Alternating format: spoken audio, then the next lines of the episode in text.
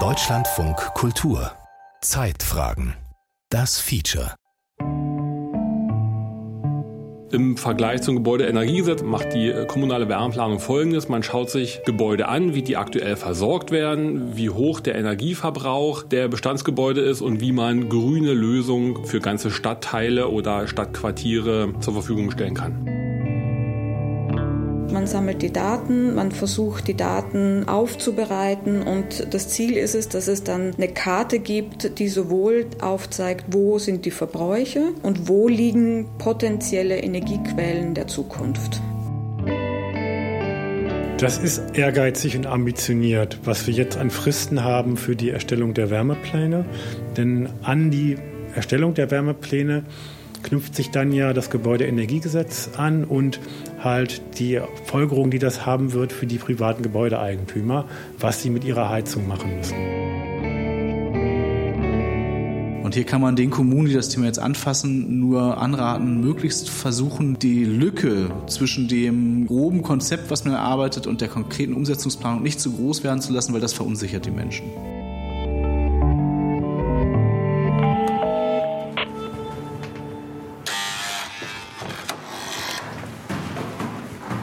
Zu Besuch bei Daniela Lehmann in Berlin.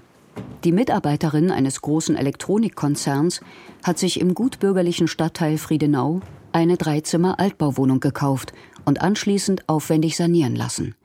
Auch eine neue Gasetagenheizung wurde 2017 eingebaut. Das Gründerzeithaus besteht insgesamt aus rund 30 Wohneinheiten. Über mir und unter mir genau das gleiche. Ähm, Gasthermen, überall die gleiche Gastetagenlösung. Ja, und wir sind mit unserer Gastherme eigentlich sehr zufrieden. Wir, wir sind individuell, wir sind hier unabhängig. Mir hat es auch immer Freude gemacht, jedes Jahr, sag ich jetzt mal, ähm, den günstigsten Gastvertrag über die Vergleichsplattformen herauszufinden und dann wieder neu zu buchen. Da fühlte ich mich als mein eigener Herr und das gefällt mir. Bis Februar 2022 hat das gut geklappt. Daniela Lehmann konnte sich freuen, Herrin ihrer eigenen Heizung zu sein. Doch dann überfielen russische Truppen die Ukraine. Die Gaspreise und damit auch Daniela Lehmanns Heizkosten stiegen plötzlich in ungeahnte Höhen. Und eineinhalb Jahre später, Anfang September 2023, die nächste unliebsame Überraschung. Guten Abend, meine Damen und Herren. Ich begrüße Sie zur Tagesschau. Nach monatelangem Streit, auch innerhalb der Koalition, hat der Bundestag das sogenannte Heizungsgesetz beschlossen. Wirtschaftsminister Habeck sprach von einer zentralen Weichenstellung für den Klimaschutz. Das Heizungsgesetz besteht aus zwei Säulen, dem Gebäudeenergiegesetz und dem Wärmeplanungsgesetz.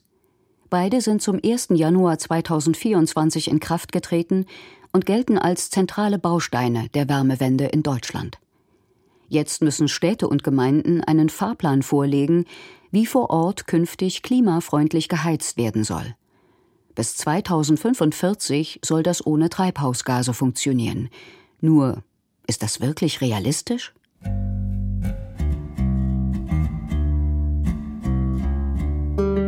Kommunale Wärmeplanung. Der weite Weg zum klimafreundlichen Heizen.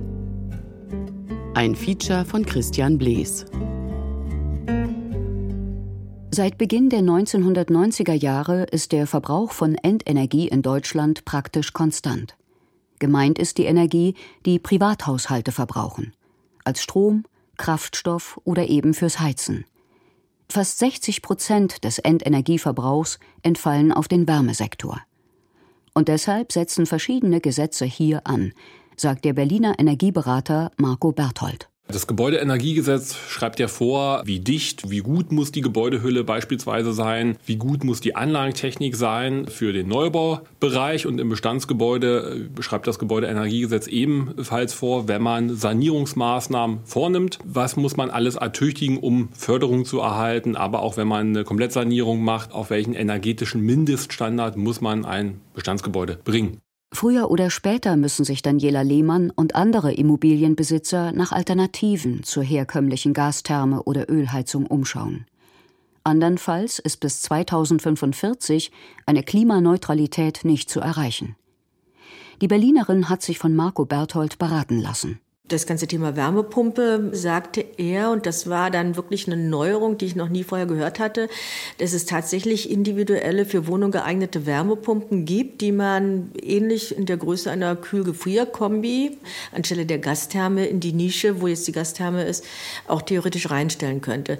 Also der hat mir schon so ein paar neuere äh, Perspektiven eröffnet, die ich auch ganz interessant fand und wo ich so ein bisschen beruhigter war und, und auch so ein bisschen das Gefühl hatte, das ist doch händelbar, wenn dann tatsächlich hart auf hart ähm, so eine Umsetzung gefordert ist. Die Heizung vor Ort umzurüsten, das ist der eine Teil des Heizungsgesetzes. Der zweite setzt größer an. Das Gesetz zur kommunalen Wärmeplanung soll dazu beitragen, Gas- und Ölheizungen so gut wie überflüssig zu machen. Im Vergleich zum Gebäudeenergiegesetz macht die äh, kommunale Wärmeplanung Folgendes. Man schaut sich Gebäude an, wie die aktuell versorgt werden, wie hoch der Energieverbrauch der Bestandsgebäude ist und wie man grüne Lösungen oder auch Umweltquellen für ganze Stadtteile oder Stadtquartiere da zur Verfügung stellen kann. In einer Erläuterung des Bundesministeriums für Wohnen, Stadtentwicklung und Bauwesen heißt es dazu, Ausgangspunkt der Wärmeplanung ist eine Bestands- und Potenzialanalyse der lokalen Gegebenheiten. Auf deren Basis wird ein Zielszenario erstellt, hin zu einer kosteneffizienten, nachhaltigen, sparsamen, bezahlbaren, resilienten sowie klimaneutralen Wärmeversorgung. Die Wärmeplanung ist technologieoffen. Das heißt, sie ermöglicht eine zentrale Versorgung mittels Fernwärme oder klimaneutraler Gase sowie eine dezentrale Wärmeversorgung, die beispielsweise mittels Wärmepumpe erfolgen kann. Nur eine Minderheit der Deutschen lebt in einer eigenen Immobilie. 21 Millionen Haushalte, das ist mehr als jeder zweite, sind Mieterhaushalte. In unseren Beständen liegt die Durchschnittsmiete im Augenblick bei 6,50 Euro pro Quadratmeter. Lars von Lackum, Vorstandsvorsitzender des Düsseldorfer Wohnungsunternehmens LEG Immobilien. Die LEG besitzt 167.000 Wohnungen die meisten davon in Nordrhein-Westfalen.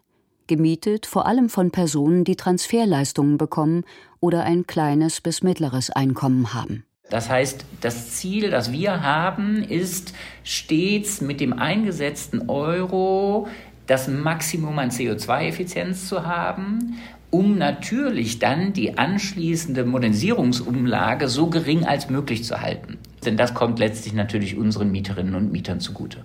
Früher konnten Immobilienbesitzer frei entscheiden. Ging die Öl- oder Gasheizung kaputt, konnten sie eine neue kaufen oder eine andere, klimafreundlichere Lösung einbauen.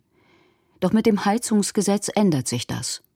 Neu installierte Heizungen müssen jetzt zu mindestens 65 Prozent mit erneuerbaren Energien betrieben werden.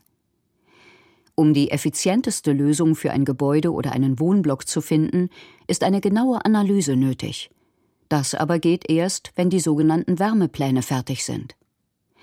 Das Gesetz verpflichtet die Bundesländer, diese Wärmepläne zu erstellen. Städte mit mehr als 100.000 Einwohnern müssen bis spätestens Ende Juni 2026 damit fertig sein. Orte mit weniger als 100.000 Einwohnern haben zwei Jahre länger Zeit. Und das kann ein Problem werden, sagt LEG-Chef Lars von Lackum. Jetzt ist es aber leider so, dass Heizungen dazu neigen, auch teilweise mal kaputt zu gehen. Das heißt, wir müssen jetzt schon die Entscheidung treffen in Unkenntnis der zukünftigen Wärmeplanung. Das heißt, wir ersetzen im Augenblick im Regelfall dann durch eine Luft-Luft-Wärmepumpe bei insbesondere Gasetagenheizungen oder eine Luft-Wasser-Wärmepumpe im Fall von Zentralheizungen oder, wenn es denn möglich ist, den Anschluss an die Fernwärme. Aber das birgt natürlich das Investitionsrisiko, dass wir, wenn wir zu einem späteren Zeitpunkt dann lernen, dass es dort ein Fernwärmenetz gibt und es gäbe einen Anschlusszwang, dass wir dann natürlich zweimal investieren müssten, nämlich erstmal in die Wärmepumpe und zu einem späteren Zeitpunkt dann nochmal in den Anschluss an das Fern- oder Nahwärmenetz. Damit eine Kommune ein zukunftsfähiges Wärmekonzept erstellen kann, benötigt sie zweierlei. Ausreichend geschultes eigenes Personal und Experten von außen. Wenn man sich externe Expertise ins Haus holen will, bedeutet das dann natürlich einen zusätzlichen Druck. Tim Fuchs, Beigeordneter beim Deutschen Städte- und Gemeindebund. Denn die Kapazitäten bei den privaten Beratern sind natürlich auch endlich, sodass wir schon sehen, das sind sehr ambitionierte Fristen und wir hoffen, dass die Gemeinden das schaffen. Sie müssen es im Grunde auch schaffen, denn an die Erstellung der Wärmepläne knüpft sich dann ja das Gebäudeenergiegesetz an und die Folgerung, die das haben wird für die privaten Gebäudeeigentümer, was sie mit ihrer Heizung machen müssen. Bundesweit müssen etwa 11.000 Kommunen eine Wärmeplanung vorlegen, innerhalb der knappen Fristen. Fast 90 Prozent davon sind kleinere Orte mit weniger als 10.000 Einwohnern. Wir haben uns darum bemüht, dass zumindest die Fristen jeweils bis Jahresende, also 2026 und 2028 verlängert werden. Wir haben uns sogar dafür eingesetzt, dass gerade bei kleineren Gemeinden, also bis 10.000 Einwohner, man nicht mit starren Fristen arbeitet. Eben gerade, weil die nicht so verwaltungskräftig sind in der Regel, also nicht so viel Personal haben und die einfach ein bisschen mehr Zeit brauchen. Und um da halt auch, wie gesagt, den Druck rauszunehmen, wenn sie diese Leistung im privaten Markt nachfragen wollen. Denn wenn alle gleichzeitig nachfragen, dann liegt es auf der Hand, dass die Kapazitäten bei den privaten Planern dann halt sehr begrenzt sein werden.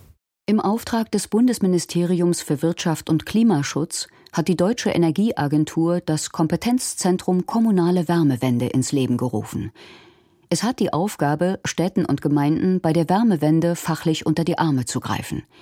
Und das Zentrum soll dabei helfen, dass sich Kommunalvertreter untereinander austauschen können. Die Grundstimmung ist schon sehr differenziert. Insofern ist das nicht eine einheitliche Stimmung. Es gibt Städte und Gemeinden, die sind da schon ziemlich weit. Die sind natürlich relativ entspannt. Es gibt andere, die fangen jetzt erst damit an. Die haben sich mit dem Thema auch noch nicht so befasst. Insofern sind die nicht ganz so entspannt und nicht ganz so ruhig. Aber nach all dem, was ich höre, so wie es oftmals bei Kommunen ist, die haben Aufgaben, die gehen die pragmatisch an und ich gehe auch davon aus, dass die allermeisten es schaffen werden, die Wärmeplanung in der entsprechenden Frist vorzulegen.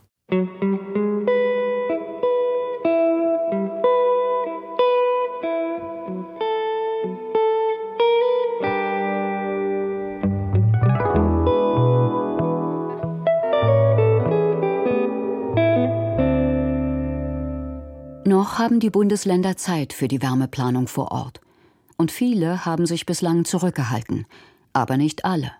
Einige sind schon in den vergangenen Jahren vorgeprescht, allen voran Baden-Württemberg.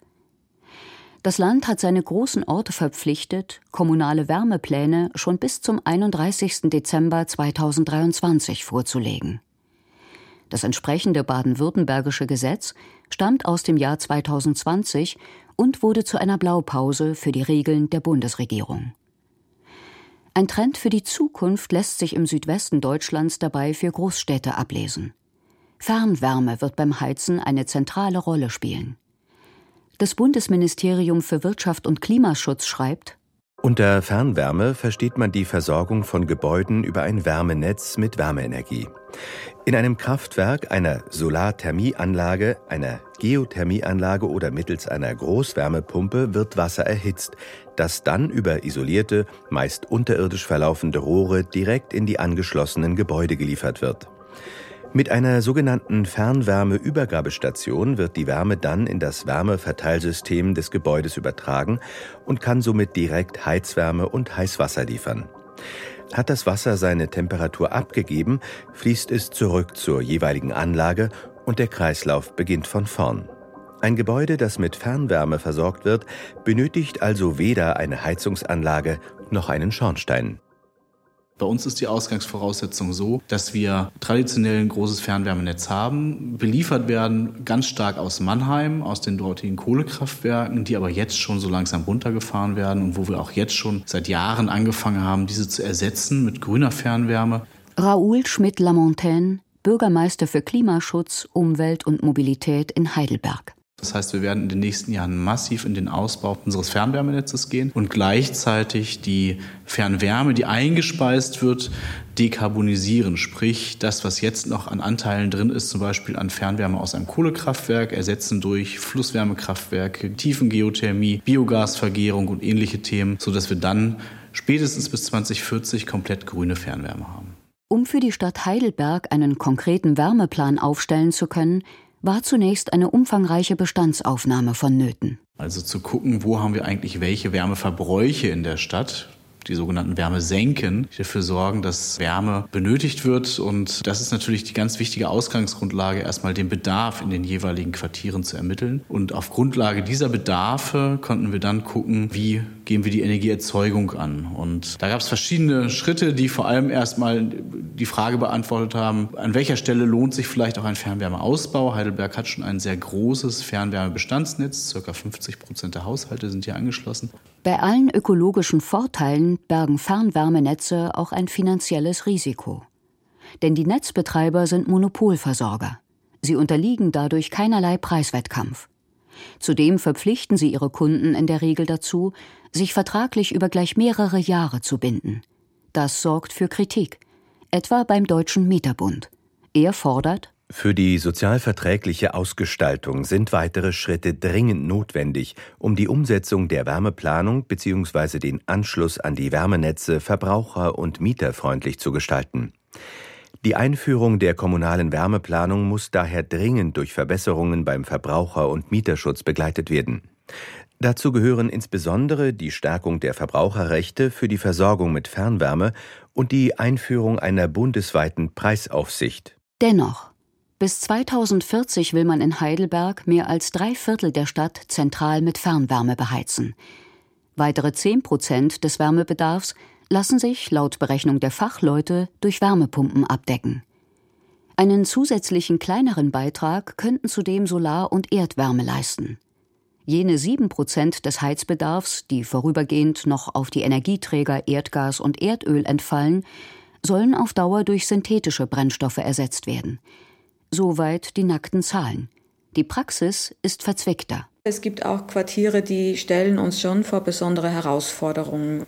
Angelika Paar, wissenschaftliche Mitarbeiterin vom Heidelberger Institut für Energie- und Umweltberatung IFOI. Das IFOI hat, gemeinsam mit zwei weiteren Ingenieurbüros, erarbeitet, wie die Wärmeplanung für Heidelberg konkret aussehen könnte. Wenn beispielsweise ein Quartier, eine Reihenhaussiedlung da ist, die sehr eng bebaut ist, dann ist es meistens schwierig, die Fernwärmeleitung in die Straße reinzulegen. Sprich, da braucht man irgendwelche besonderen Lösungen. Oder ein weiteres Beispiel ist vielleicht äh, eine eng bebaute historische Altstadt. Da ist eigentlich die prädestinierte Lösung auch die Fernwärmeversorgung. Aber äh, in diesen historischen Altstädten ist es oftmals auch schwierig oder eine Herausforderung, die Fernwärme zu verlegen. Äh, es sind historische Straßenbelege vielleicht, das macht es besonders teuer. Der Platz unterirdisch äh, ist vielleicht auch problematisch oder bereits sehr eng. Das sind besondere Herausforderungen. Da muss die Stadt oder die Stadtwerke müssen da besonders prüfen, was geht und was eine Lösung dann sein kann. Bei der Suche nach machbaren klimaneutralen Lösungen muss sich die Stadt Heidelberg mit verschiedenen Marktteilnehmern abstimmen.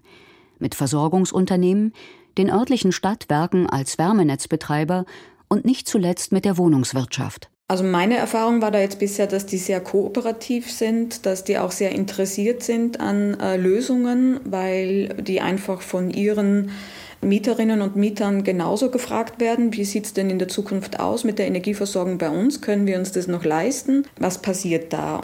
Einerseits sind die Unternehmen selbst schon sehr weit und andererseits, glaube ich, setzen die schon auch die Hoffnung in die Wärmeplanung, dass da noch mehr Know-how rüberkommt, dass sie auch für die Zukunft einfach noch bessere Lösungswege aufgezeigt bekommen. Ja.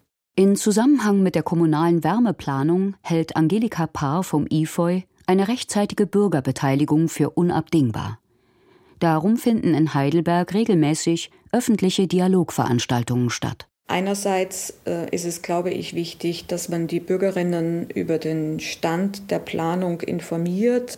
Andererseits ist es natürlich auch wichtig, die Bürgerinnen zu informieren, wo beispielsweise Fernwärme wirklich eine ähm, realistische Versorgungsoption ist.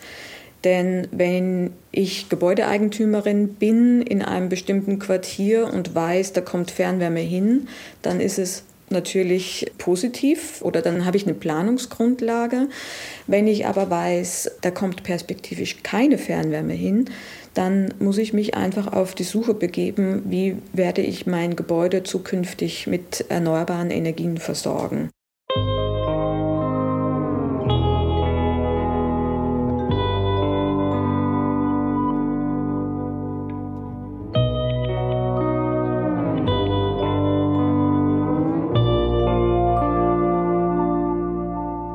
Auch Bochum setzt auf den Dialog.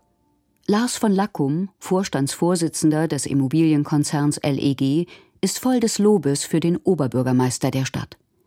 Der habe die Wohnungswirtschaft frühzeitig eingeladen, um die kommunale Wärmeplanung gemeinsam anzugehen. Das heißt, wo würden wir denn zu welchem Zeitpunkt gerne an die Fernwärme angeschlossen, weil wir dann zu einem Zeitpunkt im Lebensalter dieser Heizungsanlagen sind, wo wir sie ohnehin ersetzen müssen. Und das sind die konkreten Austauschpunkte, die, glaube ich, im Sinne der Städte, aber auch der Wohnungsbestandshalter sind, wo wir nämlich dann durchaus schnell beitragen können zu einer entsprechend erfolgreichen Wärmeplanung. Im März 2023 fand der erste Bochumer Wärmegipfel statt. Vertreter der Stadt, großer Wohnungsunternehmen und der Stadtwerke haben sich verpflichtet, die Wärmewende voranzutreiben. Bis 2035 soll Bochum klimaneutral werden, also schon zehn Jahre früher als im Heizungsgesetz der Bundesregierung vorgeschrieben. Es gibt allerdings auch ganz viele Gemeinden, bei denen die Euros so beschränkt sind, dass sie ohne zusätzliche Förderung des Bundes gar nicht in die Lage versetzt sind, genug Intelligenz zu kaufen am Markt in Form von Beratungskapazität, die sie dann wiederum unterstützt dabei, eine solche Wärmeplanung zu erstellen. Und solange es solche Ansprechpartner in den Kommunen nicht gibt, ist natürlich der Dialog mit Kommunen zur Erstellung einer Wärmeplanung auch sehr herausfordernd.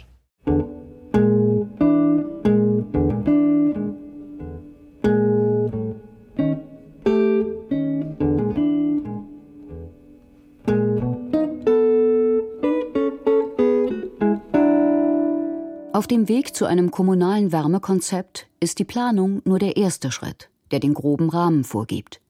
Richtig konkret wird das Ganze erst mit dem sogenannten Transformationsplan.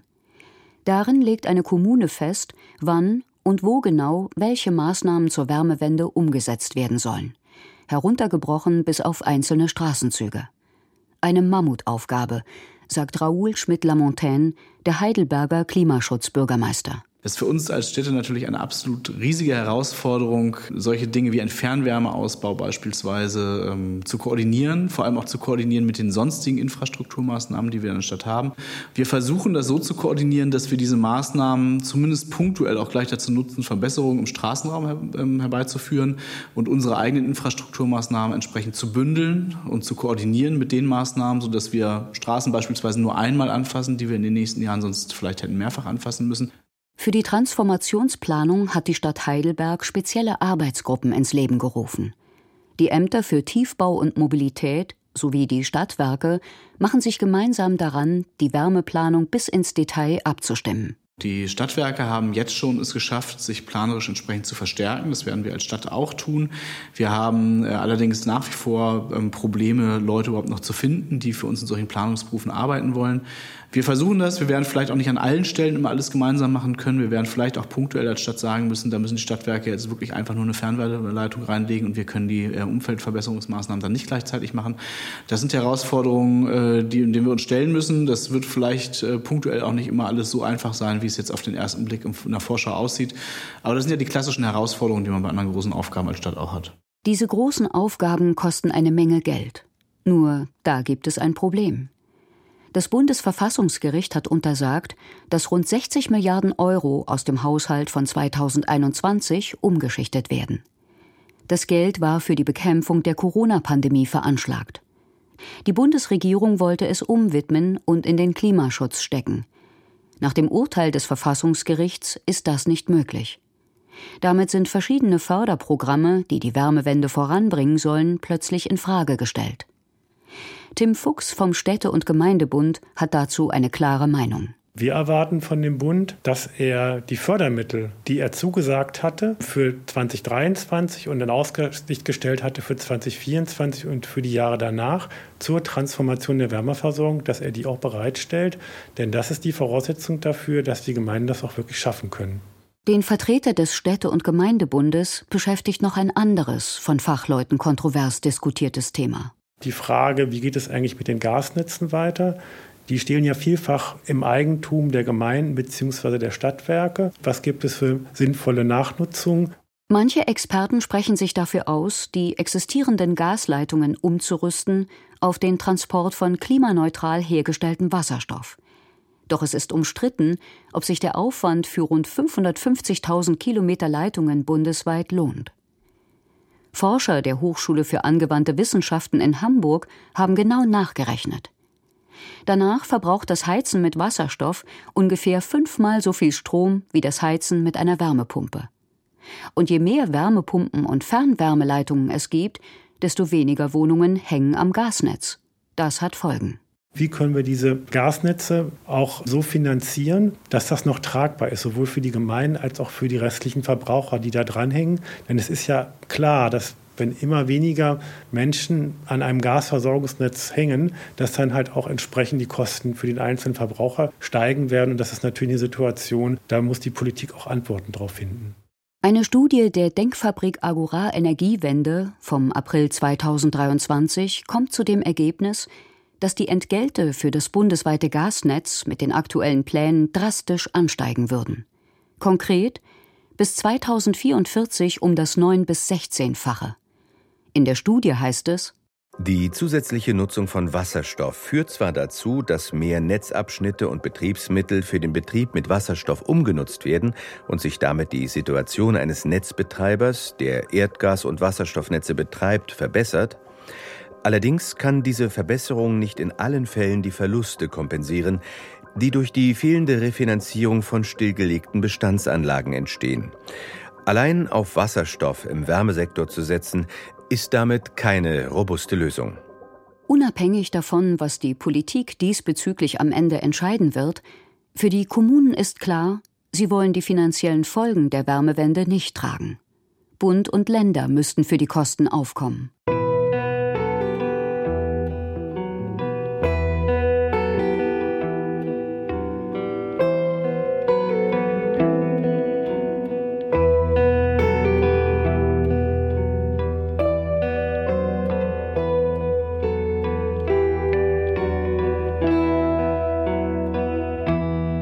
Streit ums Geld ist ein Beleg dafür, der zeigt, der Weg des radikalen Umbaus beim Heizen ist ein steiniger. Doch klar ist auch, Deutschland kann seine Ziele beim Klimaschutz nur erreichen, wenn im Gebäudesektor massiv Treibhausgase eingespart werden. Das Ziel bis 2045 komplett klimaneutral zu heizen, ist der entscheidende Baustein dabei. Das bestreitet auch Tim Fuchs nicht, doch der Beigeordnete des Deutschen Städte- und Gemeindebundes kann sich einen kleinen Seitenhieb in Richtung Ampelkoalition nicht verkneifen. Uns ist ganz wichtig, dass im Zuge der Wärmewende die Kommunikationsstrategie stimmt. Die Wärmewende war ein ziemlicher Fehlstart, weil sie nämlich mit einem Gebäudeenergiegesetz und Anforderungen dort für die Hauseigentümer, für die Mieter verbunden war, die nicht gut genug erklärt worden sind. Und wir wünschen uns als Verband, dass die Bundespolitik auch selbst eine Kommunikationsstrategie auflegt, die den Menschen viel, viel besser erklärt, was auf sie für die Wärmewende zukommt. Denn das ist eine Aufgabe, die nicht abgeladen werden darf bei der Kommunalpolitik vor Ort. Denn wenn wir das so machen, dann nehmen wir die Menschen nicht mit und dann bekommen wir die Wärmewende nicht hin. Für Daniela Lehmanns Eigentumswohnung in Berlin ist die konkrete Zukunft in Sachen Wärmewende noch offen. Der Wärmeplan in der Hauptstadt ist noch in Arbeit. Am wahrscheinlichsten scheint derzeit, den Altbau mit den insgesamt 30 Wohnungen an ein Fernwärmenetz anschließen zu lassen. Ehe die Eigentümergemeinschaft endgültig entscheidet, will sie sich noch von einem Energieberater genau beraten lassen. Der soll nicht für einzelne Wohnungen, sondern für das gesamte Haus die beste Option ausloten. Unabhängig von diesem Ergebnis Daniela Lehmann hat sich bei der Frage, wie sie künftig heizt, in letzter Zeit so ihre eigenen Gedanken gemacht. Dass man jetzt tatsächlich mal die Angst hat, dass man nicht mehr heizen kann, dass es im Winter nicht mehr warm ist, das konnte ich mir ehrlich gesagt nicht vorstellen. Und da habe ich noch mal eine ganz andere Sicht auf die Dinge bekommen und auch noch mal darüber nachgedacht, dass man mit unserem Wohlstand hier so glücklich und zufrieden und so selbstgefällig umgeht und dass man das mehr wertschätzen sollte und auch dafür sorgen sollte, dass es erhalten bleibt. Und wenn das Heizungsgesetz da benötigt ist, dann mache ich das auch gerne.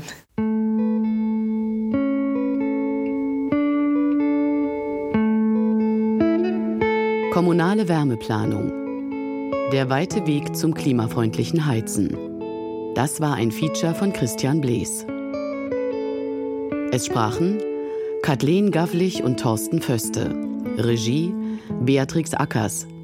Ton und Technik Andreas Stoffels. Redaktion Martin Mayer. Eine Produktion von Deutschlandfunk Kultur 2024.